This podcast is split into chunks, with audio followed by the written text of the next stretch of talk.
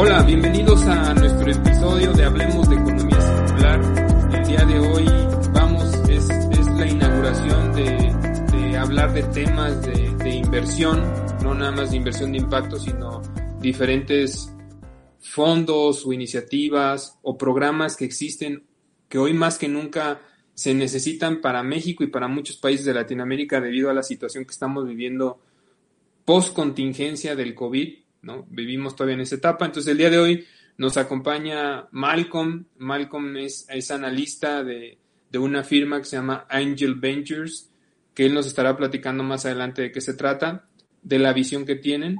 Pero hoy día, y lo conversaba con él hace un par de semanas, hoy más que nunca necesitamos que fondos de inversión volteen hacia iniciativas en pro de esa transición a la economía circular. Creemos que hay iniciativas hoy día, hay empresas que ya funcionan o startups o ideas que necesitan ese capital de alguna parte porque sus ideas o sus proyectos o sus emprendimientos van a tener o ya están teniendo un impacto muy interesante para mitigar el cambio climático, que hoy día es algo que, que estamos viviendo. Bienvenido, Malcolm. Muchísimas gracias por acompañarnos. No, hombre, gracias a ti y, un placer de estar aquí en este espacio um, uh, compartiendo con, con, tantos otros que han estado en el podcast y, y compartido muy, ideas muy interesantes. Entonces, muchas gracias. Malcolm, platícanos de ti, platícanos quién es Malcolm, dónde, dónde surge también su interés de Malcolm de entrar a estos temas. Bueno, um, Vamos a arrancar ahí. Entonces, uh, nací en, Chicago, soy estadounidense y creo que ustedes pueden notar por mi acento. Y, y, bueno, soy, soy de la ciudad. Na, nací uh, en una casa, en una familia muy trabajadora, pero siempre consciente de, del medio ambiente y de, del impacto. entonces, desde una edad temprana estaba um, consumiendo diferentes ideas que iban a formarme um, en este aspecto más adelante. Por ejemplo, mi, mi mamá um, hacía mucho, era, era voluntaria y ayudaba a, a, desarrollar composto en nuestra comunidad. Entonces, realmente creo que eso me ayudó más adelante y no sabía que iba a influenciarme tanto. Hijo único, eh, estudiaba muchísimo y, me, me, enfoqué más que todo en los negocios internacionales. Entonces, en la universidad saqué una beca para estudiar negocios internacionales, me formé en finanzas y economía política y como parte de mi título pasé un año en el exterior en Bogotá. Y eh, eso es realmente um, el año que me impactó más que todo en, en, el sentido de emprendimiento y también emprendimiento social. Um, pasé un año estudiando en los Andes en, en Bogotá y ahí estaba justamente en, en principios momentos de, de Rappi y todos los startups um, en Colombia que hoy día son grandísimas Todavía el ecosistema ahí está creciendo, pero particularmente trabajé con una empresa que se llama Enves, una empresa de sistema B. Y esta experiencia me, me enseñó bastante y también resaltó la importancia de enfocar en el impacto sostenible. Ellos desarrollaron diferentes productos para el consumidor um, de desechos.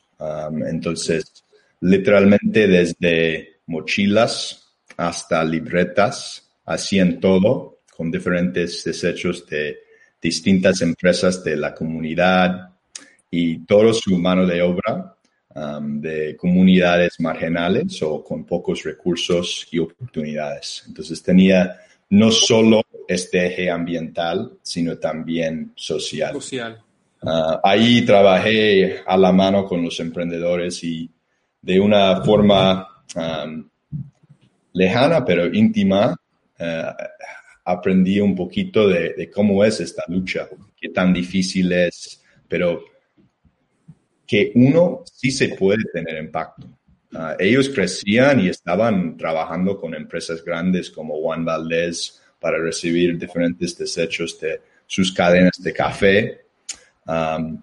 Y saliendo de esta experiencia, nosotros ayudamos a desarrollar un plan de comunicación y estrategia para realmente resaltar hacia los otros el valor que ellos estaban creyendo, creando, porque realmente no estaban resaltándolo de la forma que nosotros sabíamos que iba a generar interés ah, y más impacto en las comunidades del consumo.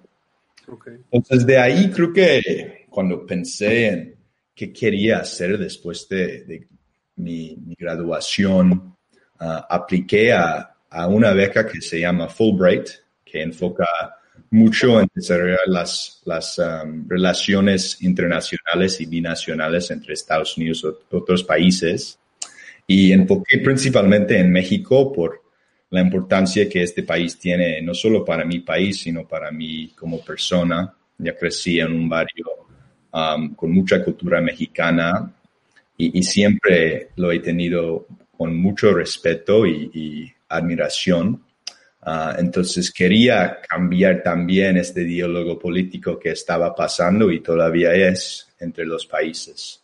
Um, no estaba a favor de eso para nada. Quería estar parte de Um, una relación más cercana entre los países y por eso, por mis intereses en el emprendimiento que desarrollé en Colombia, um, enfoqué en esta beca y por suerte también uh, tuve la oportunidad de trabajar um, donde estoy en Angel Ventures. Entonces, ahora mismo trabajo por un fondo regional basado en Ciudad de México, con oficinas en otros países de Latinoamérica y puedo trabajar a la mano con emprendedores haciendo parte de este cambio que necesitamos para nuestros futuros. Entonces, con, Fulbright es cuando conoces Angel Ventures y es cuando tomas la oportunidad de también estar en Angel Ventures. ¿Estás en México? O sea, tu sede en México. ahorita no, pero sí, eso exacto como dices, a mí mi puerta de entrada con Angel Ventures fue por Fulbright. De hecho, cada año, y eso es buenísimo por parte de Angel Ventures, um, toman un, un, becario Fulbright um, como practicante, más o menos. Entonces, esta persona um, forma parte del equipo central, tiene la experiencia muy íntima de la empresa y a veces hay, hay oportunidades de quedarse como parte del equipo. Y eso es uh, el camino que, que tomé entonces trabajé mi, mi primer año, mi primer, mis primeros 10 meses como Fulbright y como becario y transicioné hace poco en mi rol full time con la empresa. Ok, ¿cuál es tu posición, cuál es tu labor en, en, la empresa? Y ahorita vamos a hablar ya en sí de Angel Ventures. Claro. Ahí, ¿qué es, ¿cuál es la, la labor? Eh, es una buena pregunta porque creo que una de las cosas que, más me gustan de mi puesto es que tengo que usar diferentes gorras dependiendo del día. No sé si la expresión eh, está así, pero uh, me, toca, me toca hacer un poquito de todo. Mis, mis labores están más enfocados en lo que llamamos pipeline, entonces todo lo que es la relación con los emprendedores y startups, desde el primer encuentro, o sea, en un evento Um, en una primera llamada hasta la inversión. Y eso implica distintas reuniones con los emprendedores, um, trabajando con su, su, manera de desarrollar su historia y darlo a, los comités que tenemos internos. Um, también de realmente tratar de entender el negocio de una forma robusta. Entonces desarrollamos reportes eh, internos también que nos llamamos due diligence, Ah, y finalmente presentando la, la, empresa a nuestro comité de inversión. Eso es mi enfoque. Um, también manejo nuestra red de ángeles inversionistas. Entonces, cada mes uh, enviamos proyectos a ellos que son un poquito más de etapa temprana para nuestro fondo pero pueden ser de interés para personas que quieren dar su propio dinero. Um, y, más que eso, hago un, poquito de um, levantamiento. Entonces, a veces hay proyectos de levantamiento propio de nuestro fondo. Todavía estamos cerrando nuestro segundo fondo, entonces ayudo con eso, sobre todo cuando es con una inversionista internacional. Um, y finalmente hago investigaciones de, distintas cosas. Uh, ahorita haciendo una investigación de Um, un tema en, en, el sector de alimentos. Ok, está súper bien porque estás utilizando todas tus habilidades, ¿no? Me decías la parte financiera, la parte de negocios internacionales, la parte ambiental y social y, el tema de emprendimiento, ¿no? ¿Cuál te sensibilizaste en tu estancia en, en, Bogotá, allá en Colombia? Está padrísimo. Ahora sí, platícanos qué es Angel Ventures, cómo nace Angel Ventures, eh, un poquito su historia para los que yo ya lo había escuchado eh, antes de, conocerte, ya, ya más o menos los tenía identificados por el tema del Instituto Nacional del Emprendedor. En alguna, no sé, en alguna feria, yo creo que tuve la oportunidad de, conocerlos, pero hay muchas personas que nos escuchan o nos ven que, que ahorita va a ser como la primera vez que escuchen a Angel Ventures. Ahí, platícanos. Claro, con gusto y no, y para cerrar el tema también, siento muy agradecido de formar parte ah, de Angel Ventures porque realmente ha sido una de las empresas, las primeras empresas de enfocar en la inversión de etapa temprana y de startups en la región y especialmente en México. Entonces, nuestro fundador y ahora managing partner, Hernán Fernández, ah, se fundó Angel Ventures en 2008 pero como una red de ángeles inversionistas.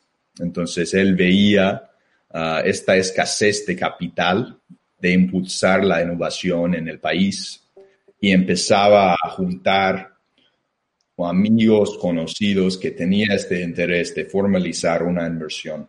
Entonces así nació Angel Ventures en su primera etapa y a lo largo del tiempo formalizándose desarrollamos y lanzamos nuestro primer fondo, ah, levantando este primer fondo en el 2012 y, invirtiéndolo a partir de 2013. este fondo era de, de, 20 millones de dólares, ah, uno de los primeros en México y, la región, y enfocamos... claro, de ese tamaño de, de, fondo, muy grande, 20 millones. Sí, 20 millones, grande especialmente para un... Para México. Ah y este fondo enfocaba más que todo en coinversiones, o sea, invirtiendo con otras inversionistas, inversionistas ángeles, inversionistas internacionales.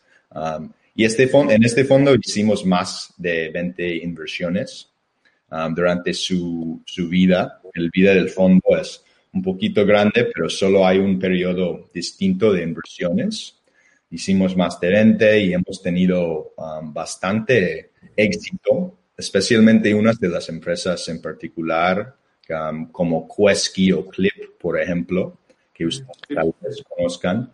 Um, y esta, este fondo es en su periodo de desinversión. Entonces, ya estamos viendo la salida de, de varias empresas. y también hace dos años lanzamos nuestro segundo fondo. Platico de eso más adelante porque creo que es central de nuestro tema. Ah, además que, que, la red de ángeles que todavía manejamos uh, y los fondos que tenemos, um, también nuestros fundadores y managing partners han uh, enfocado realmente en cómo fomentar el ecosistema. Entonces, por eventos particulares, um, cada año invirtiendo, evitando gente de otros países, um, tratando de consolidar gente local alrededor de los temas del em, emprendimiento. Eso ha sido súper fundamental de la empresa y también en el periodo de INADEM uh, tuvimos una aceleradora e incubadora, uh, incubadora más bien, adentro de, nuestras puertas. Eh, entonces, sí, como de, de, una forma, cuando uno estudia Um, los fondos y los jugadores de un ecosistema de venture, um, hemos tenido casi todo de las funciones eh, adentro de este ecosistema y hoy día estamos más que todo enfocados en nuestros fondos, um, fondos regionales que también apoyamos y son parte de nosotros y en nuestra red de ángeles inversionistas. ¿Cómo funciona básicamente cuando una empresa le, o sea, ustedes sondean, ven una empresa que puede ser interesante o una startup, porque dices que también invierten en ideas tempranas o en empresas tempranas, ¿no? Sí. Me gustaría que nos platicaras eh, así a grandes rasgos cómo es el proceso desde que la captan, de cómo se entrevistan con los emprendedores, qué es lo que se hace para lograr una inversión y una vez que ya invirtieron, hablabas ahí de estrategias de salida, ¿no? Oye, tanto tiempo estoy contigo, pero después tienes que volar por tu cuenta. Para que la gente que no está familiarizada con, esto sepa realmente qué es lo que ustedes hacen, qué es la labor, ¿no? De, ese impulso para llegar a, escalar. Claro, lo hablo de, dos formas. desde la forma como, no sé, haciendo como un zoom out para realmente pensar en venture. Venture es, um, es un tipo de, asset class, ¿no? Es un tipo de, un tipo de inversión. Entonces, al final del día, um, recibimos inversiones en nosotros, somos un vehículo. Entonces, recibimos inversiones, tú puedes invertir en nosotros, ¿no? Ah, entonces, gente con, con bastante lana puede invertir propio, high net worth individuals también instituciones, entonces en nuestro caso el Banco Mundial, Banco Internacional de Desarrollo, todos ellos están invirtiendo en nosotros um, y aunque algunos de ellos también están muy interesados en fomentar el ecosistema, al final del día um, están buscando un tipo de retorno um, interesante. Y, venture lo que es es un asset generalmente usado para diversificar, porque hay poca probabilidad de mucho retorno. ¿no? Hay muchos startups y proyectos que, que fallan. Um, hay, esta tasa de, éxito muy bajo porque están tomando mucho riesgo. Uh, y otro rasgo de este tipo de inversión es que mm, no es como invertir en la bolsa, ¿no? Para realmente sacar una, un retorno de su inversión, necesita, se necesita esperar un periodo, um, un periodo largo. Entonces, generalmente, ¿por qué solo la gente con um, poder adquisitivo alto y también instituciones grandes pueden invertir? Es que tienen la, el poder y la habilidad de esperar uh, un tiempo prolongado para sacar provecho de su inversión. Entonces, eso es como el tema de venture en, grandes rasgos. Um, y ahora explico un poquito más de nuestro proceso um, día a día. Ok. Conocemos startups de distintas formas. Um, puede ser por una introducción, por un evento del ecosistema. o por ejemplo, hay, hay aceleradoras y incubadoras que tienen diferentes batches de startups cada año, Mass Challenge, 500 Startups para nombrar algunos. Y así encontramos startups de todo tipo. En nuestro caso, vale la pena decir que somos un fondo con ciertos sectores en mente, pero también agnóstico de una forma. Vemos un poquito de todo y estamos abiertos de invertir en cualquier empresa que tiene una tecnología y idea altamente escalable. Ah, entonces, vemos de todo um, y, lo que hacemos es generalmente entramos con una primera llamada. Y en esa primera llamada lo que estamos tratando de hacer es entender qué es esta empresa, qué hacen um, y si hace fit con lo que estamos buscando. Nuestra tesis de inversión, si podemos agregar valor o no, y si realmente nos gustan los fundamentos ah, y el equipo del proyecto, dado lo que hemos visto a lo largo del tiempo y, de nuestra experiencia. y, de, ahí hasta los siguientes pasos varía mucho el tiempo que toma. Um, porque ¿cómo, ¿cómo lo manejamos siendo un fondo agnóstico, para decirlo? No somos expertos en, en ciertos sectores. Entonces, lo que hacemos es, después de compilar un grupo de startups de, de, cierto sector, o sea, el sector alimenticio, por ejemplo, o de food tech, armamos un comité especializado que ayuda a nosotros a verificar cuál de esas oportunidades vale la pena entrar en un diligence o una investigación más detallada. De ahí preparamos un documento y serie de entrevistas um, para realmente verificar no solo el lado financiero, sino también estratégico, verificar um, también las referencias de la empresa, cómo ha crecido y su plan de crecimiento hacia el futuro. Y finalmente, llevamos cierto número de empresas que pasen estos primeros filtros a nuestro comité de inversión.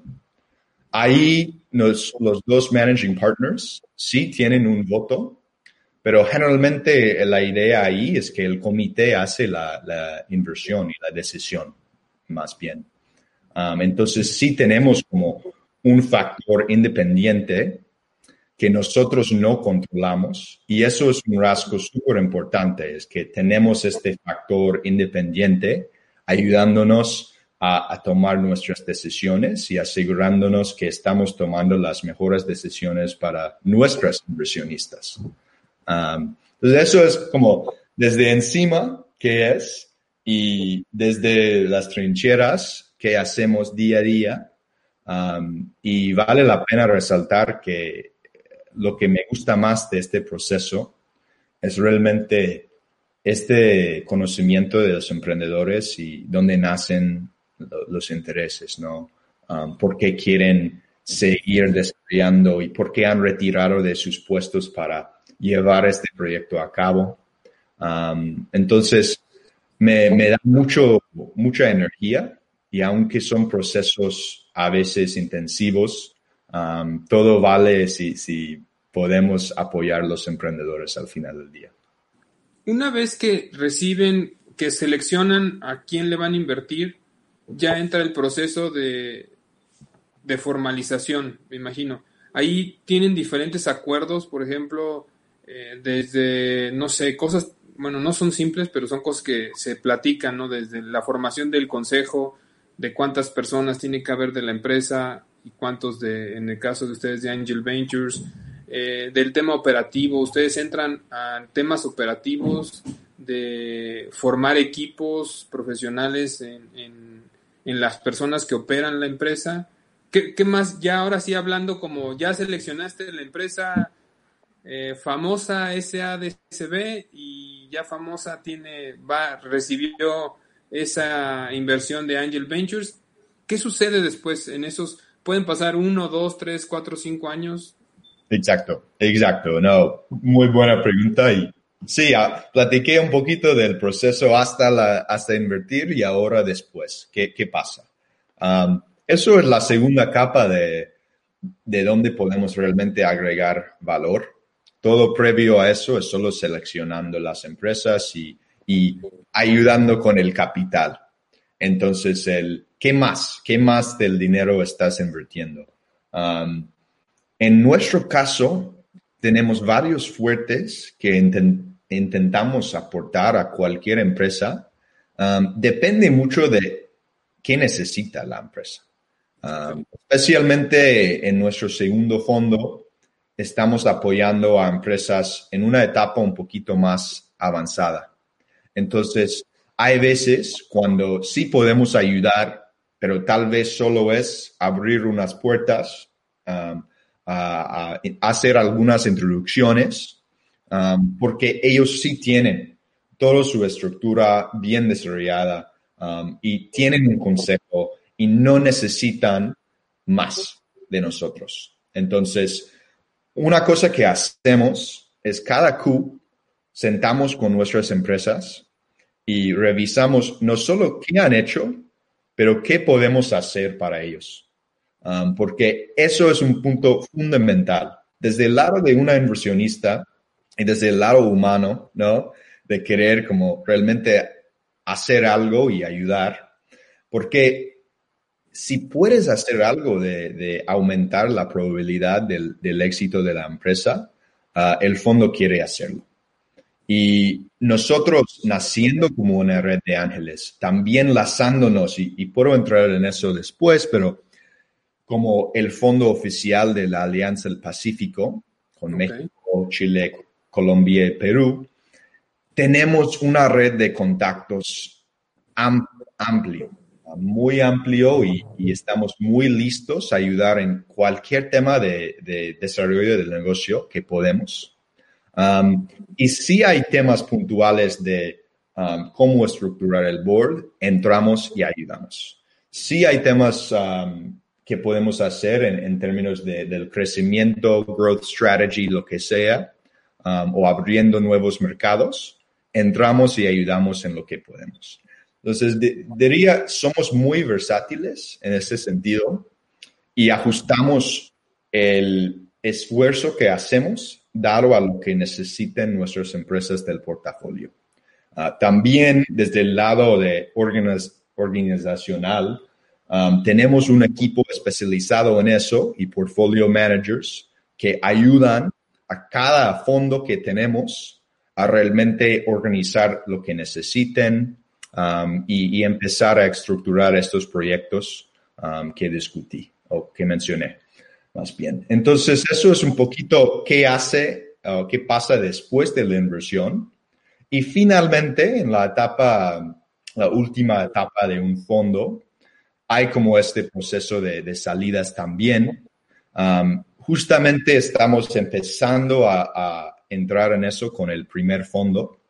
Um, pero eso es un tema complicado y, depende mucho de, cada situación, ¿no? Cada situación y lo que, lo que quiere el mercado alrededor de la empresa, um, qué tan desarrollado es la empresa, qué ha facturado. Entonces, hay muchas variables ahí y sí hay ciertas um, líneas comunes de cómo uno se puede salir de una empresa, pero definitivamente es una situación um, que depende de, cada empresa. Sí, yo, yo siempre lo he visto y lo he platicado con gente de que cuando entra un fondo de inversión y es como si lo viera con una analogía de un pastel, ¿no? Te va a comprar una rebanada del pastel. A lo mejor tu pastel alcanza para cuatro rebanadas. Pero al entrar el fondo de inversión resulta que te hacen el pastel a lo mejor ya de 16 rebanadas, pero pues lo hiciste más grande. O sea, el valor que aporta el fondo de inversión, aparte del dinero, como tú dices, son los contactos, el equipo profesional del cual están rodeados, eh, las, estrategias, ¿no? Que a veces a nosotros como emprendedores nos gana el día a día. Estamos preocupados por el flujo, ¿no? Por situaciones macroeconómicas que aunque dicen que no nos deben de afectar, pues sí nos terminan afectando. Claro. Al final de cuentas al bolsillo. El tema de la rentabilidad de que no necesariamente eh, el crecer y crecer y crecer te vuelve rentable. O sea, yo mismo viví esa experiencia. Llegas a un momento donde creces y tienes mucha gente y cada vez que llegan el tema de los aguinaldos en diciembre, todo el mundo feliz y tú, eh, tú estás triste porque dices, no marches, ¿de dónde voy a sacar esa cantidad de dinero para pagarle a toda la gente. Entonces, eh, yo ponía el ejemplo que a lo mejor los emprendedores también tenemos que aprender de que no necesariamente ser más grandes es bueno. Porque a lo mejor si antes facturabas un millón y tenías una utilidad, no sé, de 200 mil, y ahora facturas 10 millones, pero no tienes utilidad. Sí.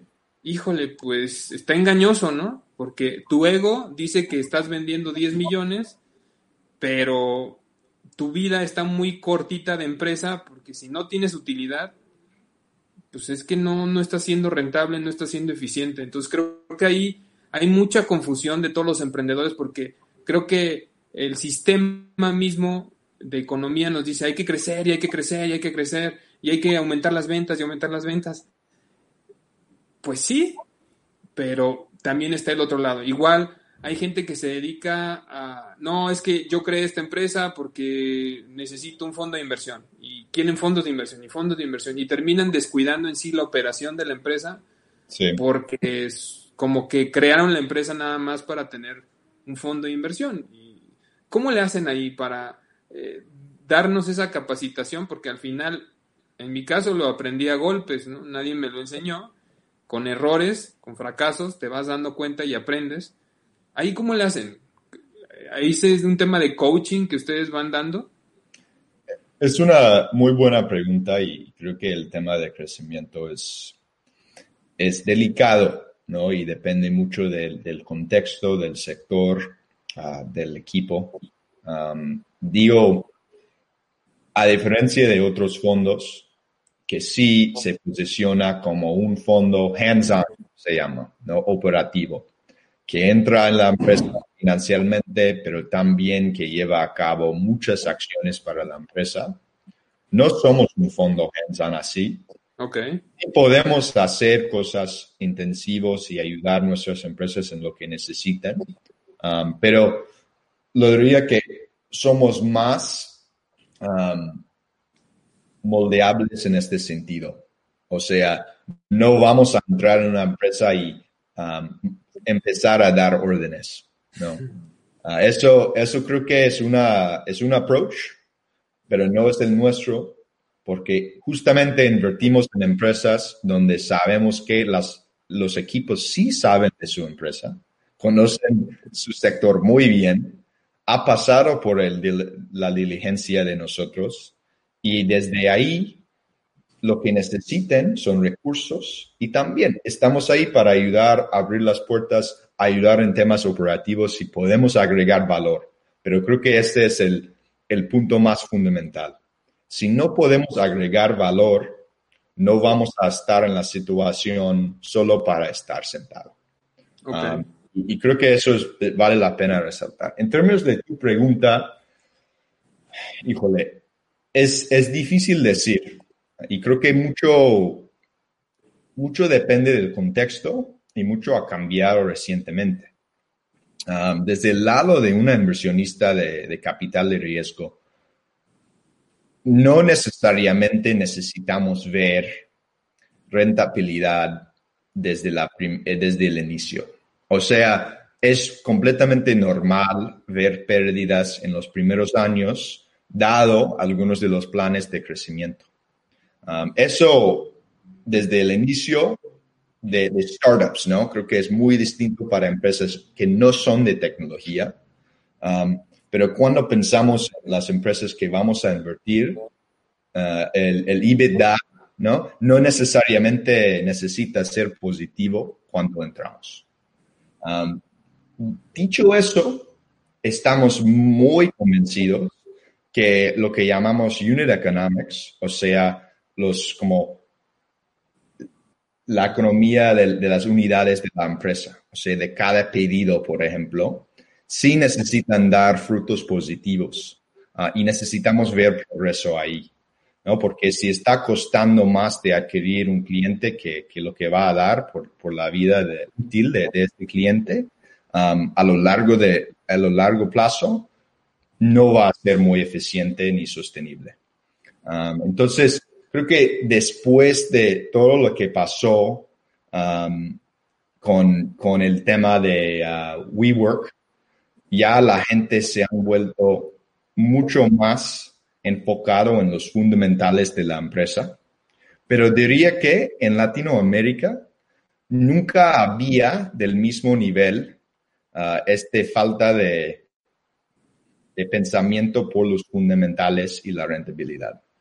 O sea, de cierta forma, en otros mercados de, capital de riesgo, es más común ver empresas que no tienen rentabilidad, pero que van a tenerlo mucho más en el futuro. Y diría que en este contexto, um, estando cerca de break-even, en una etapa un poquito más temprana, es más esencial para los fondos, um, desde mi experiencia. Pero, ¿Cuál es el monto de inversión que normalmente hacen? O sea, para empresas que analizan. Sí, y eso es buen momento para introducir a nuestro fondo actual. Entonces, como dije, el primer fondo de nosotros es en su periodo de desinversión. Nuestro segundo fondo lanzamos en el 2018 um, con un tesis y un enfoque distinto. Um, tenemos casi 60 millones de dólares cerrados, entonces el fondo es el tres veces. Sí, tres veces el otro y puede ser hasta más. Estamos justamente cerrando fundraising ahorita. Um, y invertimos en etapas un poquito más avanzadas, o sea, serie A, um, empresas que tienen un producto, un servicio ya probado, ya algo suficiente o, interesante de tracción um, y que realmente están buscando escalar. Y eso es justamente lo que ayudamos eh, ellos a hacer. Entonces, somos el fondo oficial de este, esta alianza estratégica de, los cuatro países que mencioné. Y justamente, ¿cómo hacemos eso? Tenemos oficinas en Guadalajara, en Perú y Colombia. También estamos abriendo uno pronto en Chile y una presencia más estratégica ahí. Y ayudamos empresas adentro de uno de esos países a ver cómo se puede expandirse en nosotros. Um, dado que tenemos los contactos, dado que conocemos los contextos y también dado que todos están hablando español, lo vemos mucho más factible expandirse, por ejemplo, desde México a Colombia en vez de desde México a Brasil. Y ayudamos mucho en, en este proceso.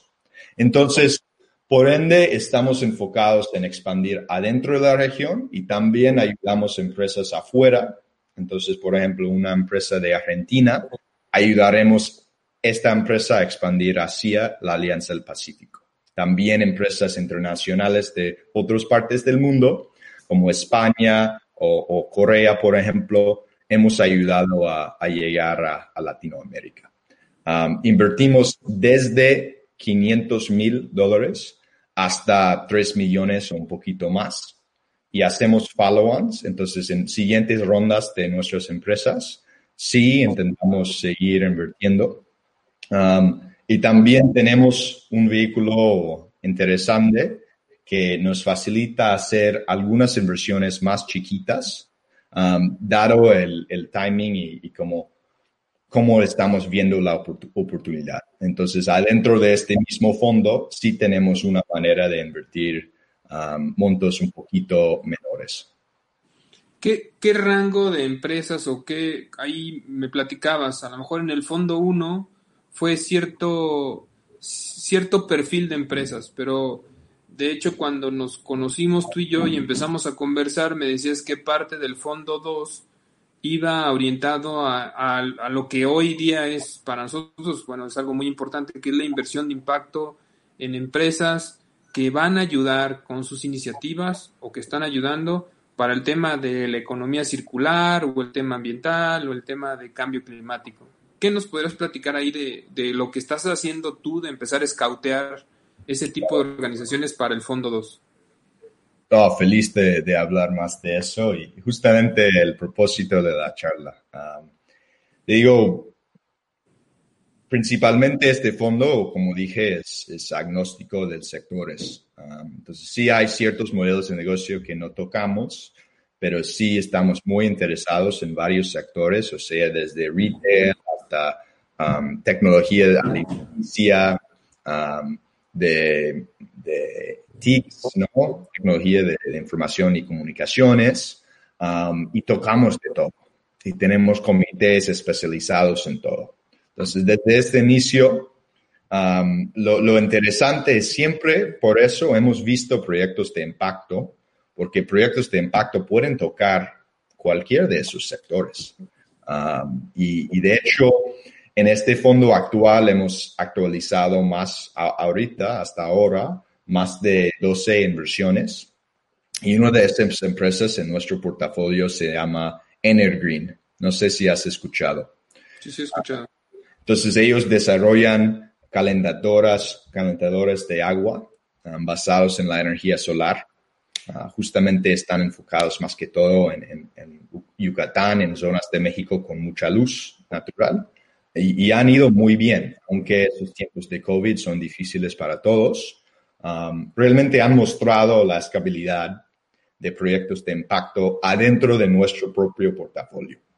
Entonces, aunque no tenemos un mandato de invertir en proyectos de sostenibilidad, sí lo hemos hecho, sí mantenemos el interés um, muy en mente y tenemos distintas cosas que manejamos adentro del fondo para asegurarnos que estamos invirtiendo en empresas que realmente tienen eso en mente o por lo menos no están dañando la, el medio ambiente. Um, entonces, cuando invertimos en una empresa, como parte de nuestro due diligence, es mitigar y medir el impacto ambiental y social, cuántos empleos están generando, cuál es la paridad de, género, ¿no? Um, también los efectos negativos, cuáles son las actividades um, económicas que hacen o los procesos que pueden dañar el medio ambiente. Entonces, hacemos toda una revisión de los procesos de las empresas y también somos una de las primeras empresas y uno de los primeros fondos de firmar el UNPRI, los principales como responsables de inversión. Entonces, como parte de eso, cada año preparamos un reporte que realmente mide al nivel granular qué hace cada uno de nuestras empresas del portafolio. Y justamente estamos cerrando otra inversionista que va a impulsarnos aún más a enfocar en eso.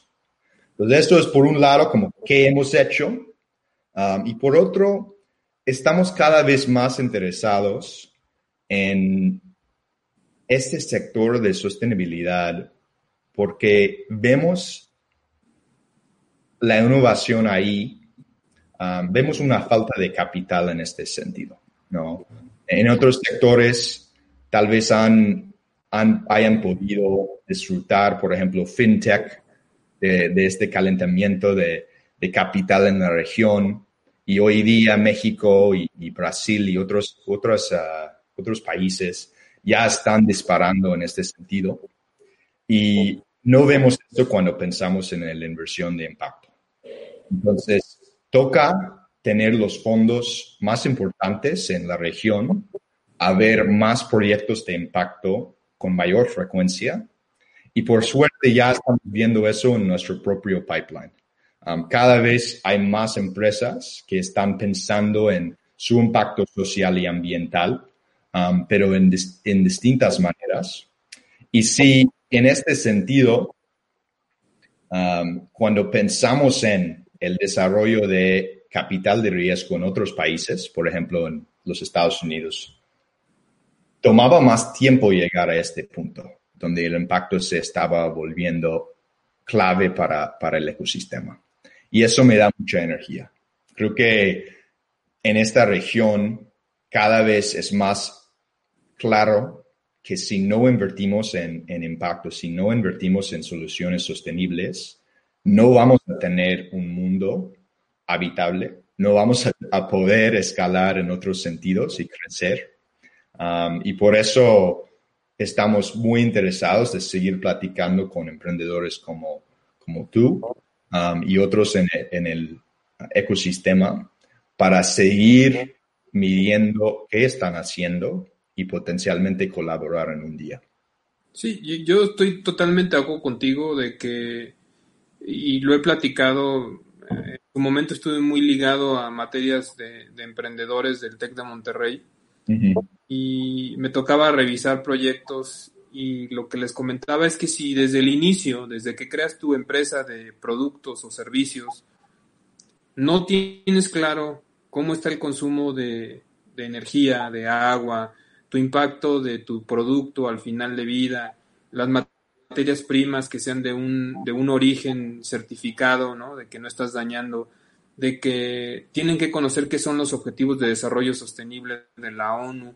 Dije, ya estás arrancando con menos 10, porque si ya las bolsas de valores, que ahorita pues a lo mejor no nos impacta a empresas muy chiquitas o emprendedores que vamos empezando o que ya tenemos años en esto, pero las empresas a las cuales les brindamos el servicio ya tienen que entregar reportes. O sea, nosotros, por ejemplo, en el reciclaje electrónicos atendemos muchas industrias, desde industrias cerveceras o refresqueras o industrias eh, aeronáuticas, eh, que tienen que presentar sus reportes de sustentabilidad porque ya en sus cotizaciones de bolsa de valores les califican qué están haciendo y, qué van a hacer el siguiente año. Entonces, eh, obviamente nosotros como emprendedores tenemos buenas oportunidades de poder resolverles esas problemáticas entonces se vuelve un área de oportunidad muy interesante. No, no podía estar más de acuerdo.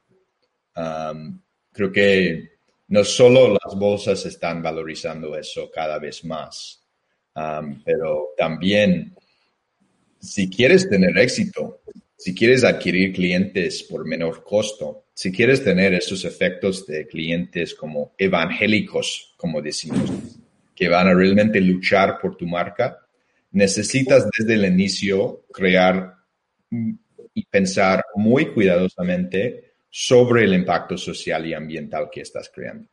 Y empresas que, han hecho eso bien siguen disfrutando de los frutos de eso. Añadiría que, añadiría que muchas empresas multinacionales han firmado acuerdos para mejorar mucho su impacto a nivel mundial. Y ahorita están luchando por cumplir con esos requisitos. Entonces, lo que están buscando también, entonces, desde las empresas más grandes del mundo, son los startups, son las empresas chiquitas que han podido avanzar en temas de empaque sostenible, en temas de reciclaje, de una forma más robusta que ellos mismos. Ah, entonces, empresas grandes como Unilever y Nestlé también están buscando dónde hay esas oportunidades, cómo pueden colaborar con las empresas que lo hacen bien. Entonces, hay más que nunca y tenemos que actuar rápido porque no tenemos mucho tiempo para realmente impulsar estas innovaciones. Sí, yo, yo recuerdo hace 20 años que empecé con temas ambientales, era muy difícil llegar a las personas que tomaban las decisiones, eran personas ya mayores en esas posiciones, esas personas a veces eternas, ¿no? Que, que están en un puesto y su visión era, pues en su momento es generar rentabilidad, rentabilidad a costa de lo que sea, ¿no? El ego de la empresa era mayor que cualquier cosa. Hoy día, después de esos de muchos años, veo un cambio porque muchos jóvenes están llegando, o, jóvenes de edad mediana, ¿no? De 40 años, 45 años, están llegando a esas posiciones, pero con otra visión distinta, porque ya vemos a nuestros hijos también con una visión distinta también del cuidado del medio ambiente, de tratar de procurar que al menos nuestras generaciones futuras tengan condiciones parecidas y recursos similares a los que nosotros tenemos, porque esto se ve complicado, se ve más complicado y es cuando eh, yo siempre cuento esta, es como, es como una anécdota, hace muchos años me tocó estar en una reunión del INADEM cuando empezaba el INADEM, o antes, en el, en, el 2011, y estábamos en el edificio de la Secretaría de Economía y había contingencia ambiental. Y en un edificio... Uh, siguiente estaba una reunión o en un piso en, el mismo edificio, no, no, recuerdo bien, estaba en ese momento el señor más rico del mundo que era Carlos Slim. Y llamó mucho la atención un comentario que yo hice porque me tocó la palabra y, yo tratando de meter en la agenda de, lo que estaban construyendo para el INADEM el tema ambiental. Y entonces puse un ejemplo muy claro porque volteabas por el, vidrio del, edificio y se veía totalmente gris, o sea, el aire, muy, muy, mucha contaminación. Entonces había contingencia. Y entonces yo ponía el ejemplo de que pues el señor Slim, aunque fuera el señor más rico del mundo, estaba respirando la misma porquería de aire que yo estaba respirando. Mm. O sea, podrá tomar el agua traída de Suiza o podrá tener baños de oro y podrá tener los mejores coches, pero el aire es el mismo para todos. Exacto. Ahí sí, a menos que como ahorita, ¿no? Que uno tiene que usar mascarilla, pero en ese momento eh, ese es el mismo aire, entonces podemos, como bien dicho y, suena trillado, pero a lo mejor algunos días no comer, algunas horas o a lo mejor un día no tomar agua, pero respirar, no podemos dejar de respirar. Y entonces ahí es cuando te das cuenta que situaciones como las del COVID está trayéndonos un poquito más de humildad a ese ego tan grande que hemos tenido como humanidad y nos damos cuenta que somos vulnerables, no importa que seas millonario o no tengas nada, o que seas el director, el CEO más importante de, tal lugar, te puedes enfermar. Claro. entonces creo que esto del COVID no, no era algo deseado, pero yo espero que nos traiga una visión distinta, una sensibilidad distinta y que aceleremos el cambio hacia la economía circular y hacia mitigar el cambio climático, porque ya lo vimos, o sea, California, eh, hace todavía unas semanas con los incendios descontrolados, gente en sus mansiones perdiendo sus propiedades, que dices, oye, pero vivías en una zona hermosa, pues sí, pero cayó un incendio, la gente en Australia a inicios de este año también, los incendios más terribles que ha habido, la Amazonia en Brasil que no ha parado de estar con incendios, y por otro lado inundaciones muy graves en, temas como India. Y, y, a veces lo que les digo, mira, está bien que compartan esa información porque nos da sensibilidad, pero nosotros como humanos seguimos pensando a veces de que a mí no me, no me va a tocar o no me ha tocado, entonces mientras no me toque, yo sigo haciendo desastre y medio. Entonces yo creo que ahí es donde cada vez fondos como ustedes que tienen ese, esa escalabilidad o esa red de contactos interesantes, también fungen con una labor de, de generar conciencia en estos nuevos emprendedores, porque cualquier empresa que ustedes decidan apoyar, pues va a tener que cuidar eso, como tú dices, ser realmente sustentable, sostenible, porque no nada más es generar dinero, va a ser generar el bienestar para, para todos los que estamos aquí, ¿no? Eh, tocas cosas muy, muy interesantes ahí, creo que el famoso tragedia de, de los comunes, ¿no? Y, y es muy difícil valorizar, aunque necesitamos nuestros bienes comunes, um, nuestra naturaleza, el aire que respiramos, uh, una de las cosas más finas del mundo, ¿no? Y, pero es, es difícil, como, como dice uh, um, Foster Wallace, ¿no? Cuando uno está nadando en el agua, a veces ni, ni se da cuenta de lo que tiene alrededor. Entonces, e, es un punto interesante. Digo, eh, quería comentar y a veces lo que me llama mucho la atención cuando hablamos de generar esta conciencia es mostrar que generar impacto, ser parte de la economía circular, no significa sacrificar rentabilidad. Sí, totalmente. si es bien estructurado su plan, ah, para nada. De hecho, puede aumentar mucho sus, sus unit economics y su manera de, de, ser una empresa muy interesante desde el lado financiero. Y te, doy un ejemplo. Siempre um, es más fácil pensar en eso porque me, me, toca a mí. Trabajé en una granja de, de um, champiñones en Brasil uh, hace unos veranos. Sí.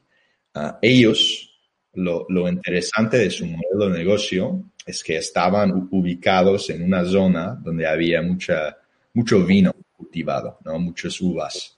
Um, y todos los insumos que utilizaban para su composto recibían de, de todos los agricultores alrededor los desechos. Entonces ni tenían, solo tenían el costo de las semillas de las champiñones o los hongos y todo el resto gratis.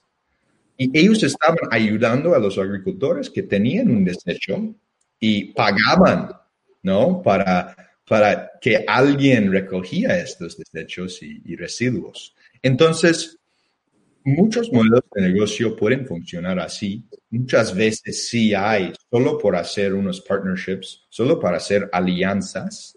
Uno tiene todos los materiales que necesitan y, siempre me fascina estos modelos de negocio. Si pensamos bien en México, hay mucha riqueza natural. Pensamos en frutas solamente, pensamos solamente en, en mango.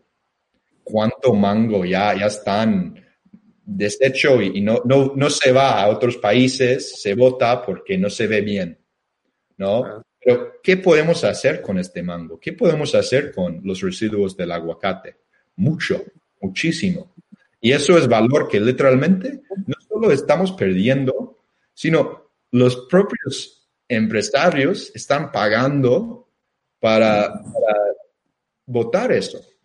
Entonces, creo que cuando pensamos en la economía circular, puede hacer todos más ricos económicamente y puede hacer mucho, mucho mayor impacto cuando pensamos en el mundo entero. Y esa es la visión que tenemos que inculcar. O sea, yo lo platicamos en una conversación que tuvimos tú y yo. Decía, se me hace ilógico que en teoría somos la especie más inteligente y nuestra solución, a la célula más contaminante a veces son nuestras casas entra agua limpia, sale agua sucia, entran comidas y salen residuos de comida, entran empaques, salen, entran productos con empaques y salen empaques a tirar. Y que todo eso que tiramos, y lo, te lo platicaba, una bolsa de libros que pueden funcionar a cualquier escuelita o a cualquier, cualquier casa hogar, o una bolsa de juguetes o una bolsa de ropa, que termine en un relleno sanitario enterrada, se me hace de lo más ilógico. O sea, en mi cabeza me ocasiona un cortocircuito de que todavía no seamos más los que tomemos esa actitud de decir, son materias primas, o sea, son cosas que a alguien más le pueden servir y ambientalmente va a tener un beneficio de, no seguir extrayendo recursos naturales. Y, somos un planeta finito, ¿no? Hemos dicho, los recursos se nos acabaron este año el 29 de agosto, o sea, el presupuesto de este año ya se acabó. Estamos viviendo ahorita con un déficit que vamos a arrancar el 2021 con ese mismo déficit y cada año nos queda menos material. Entonces, ¿para qué esperar a ese día cero si desde ahorita fondos como ustedes que están buscando empresas que estén actuando, necesitamos acciones. Yo ya he dicho, a veces ya estamos hartos de diagnósticos y estudios, ya sabemos la problemática. A lo mejor la magnitud no tanto porque hay demasiados estudios contradictorios, pero ya lo estamos percibiendo. Antes el humano no lo percibía. Eh, si un humano vivía 40 años, a lo mejor en 40 años no veías un cambio fuerte en tu medio ambiente. Pero hoy día sí se alcanzan a ver los cambios en las ciudades donde uno vive, de cómo ha sido ríos contaminados o eh, zonas que eran protegidas ambientalmente ya están todas construidas, entonces ese pulmón de la ciudad ya no existe. Ya estamos palpando los cambios y yo creo que por eso viene, eh, viene esta fuerza muy grande de gente que queremos que las cosas sean distintas. Y no, no puedo estar más de acuerdo. Creo que tenemos una problemática grande, especialmente cuando estamos en situaciones privilegiadas, ¿no? Um, donde la escasez um, ayúdanos a ser muy creativos y, podemos hacer mucho, ¿no? Cuando no tenemos, ¿no? No, no tengo mucha comida en casa, pero voy a hacer algo voy a, desarrollar un plato de comer porque tengo hambre. Um, si necesito utilizar algo um, que no pensaba que, iba a poder inventar, voy a poder inventarlo, ¿no? Tenemos mucha creatividad y eso me da mucho optimismo. Al mismo tiempo, no estamos visualizando este déficit que de que hablas. Um, diariamente nos facilita mucho más pedir algo nuevo de Amazon en vez de arreglar algo, ¿no? Eh, eh, entonces creo que es este tema de, y como dijiste antes, ¿no? Cuando no podemos ver los efectos de nuestras acciones de una forma visceral, ¿no? O, muy evidente, seguimos con, con nuestras rutinas dañosas. Entonces, es un tema difícil, pero estoy de acuerdo contigo que creo que con iniciativas así, ayudando acción y no solo diagnósticos, ayudando a empresarios y emprendedores que realmente tienen eso en su ADN, sí podemos cambiar las decisiones. Eh, no sé, ya se, se me puse muy aquí, muy filosófico, muy ideológico, pero bueno, me gustaría cerrar, porque sé que tienes también tu agenda ahí de, actividades. ¿Qué, nos recomendaría Malcolm? O sea, desde tu visión, desde lo que has vivido, veo que has estado, tienes muy bien la sensibilidad de nuestros países de Latinoamérica, has estado en Brasil, has estado en Colombia, has estado en México. ¿Qué nos recomiendas ahorita en este momento complicado para México, en este caso donde, bueno, al menos yo vivo? ¿Qué tenemos que hacer? ¿Qué, dirías tú? ¿Qué, eh, ¿Qué sería el consejo para emprendedores que estamos ahorita de este lado pues día a día, ¿no? En la lucha y sobre todo en los que estamos en temas ambientales y temas sociales, pues la lucha, la lucha parece complicarse más, porque como que somos no importantes, ¿no? Al declarar que es mejor el carbón que las energías renovables o que hay que apostarle más al petróleo. Hijo. Bueno, creo que primero necesito decir, uh, no, no, no, soy un experto y, definitivamente no puedo dar recomendaciones del, del país entero, um, pero desde mi lugar humilde, um, lo que recomendaría a emprendedores pensando en, en, cómo ser más sostenibles, pensando en lanzar un negocio, como comentaste antes, primero necesita ser fundamental de su modelo de negocio y plan de crecimiento. Um, no puedes crear una empresa sin tener en cuenta su impacto ambiental y social. Y aunque desde mi lado personal, pienso que debe ser parte mismo del ADN, por lo menos uno necesita medirlo y pensar en cómo mejorarlo a lo largo del tiempo. Uh, eso es una parte. Otro, y, también como dándome cuenta de, um, y también como aterrizándonos un poquito, um, nos importa mucho el tema de impacto, pero no somos un fondo de impacto. Pero sí hay, sí hay fondos de impacto, hay organizaciones que luchan por eso día a día. Y recomendaría seguir sus avances, leer sus reportes y estar muy enterado en, lo que ellos están publicando y lo que ellos están fomentando. Okay digo algunas, algunas sugerencias, por ejemplo, New Ventures hace un muy buen trabajo en este sentido, Ashoka y, los Ashoka Fellows, Agora Partnerships, um, también un sitio de web muy interesante y que formamos parte nosotros se llama Emprendedores frente al COVID. Um, es una iniciativa que formamos justo para ayudar a emprendedores en este tiempo con un eje fuertemente um, de, impacto. La mayoría de las empresas involucradas son enfocados 100% en el impacto. Um, y ahí uno se puede ver muchos recursos y organizaciones. Uh, Sistema B, Latinoamérica también participa. Entonces, diría que pensando, si vas a lanzar un negocio, pensando en el impacto desde el inicio, es muy recomendable, siguiendo otros best practices, ¿no? Prácticas de calidad en otros países siempre da ideas um, y, nutre nuestra creatividad.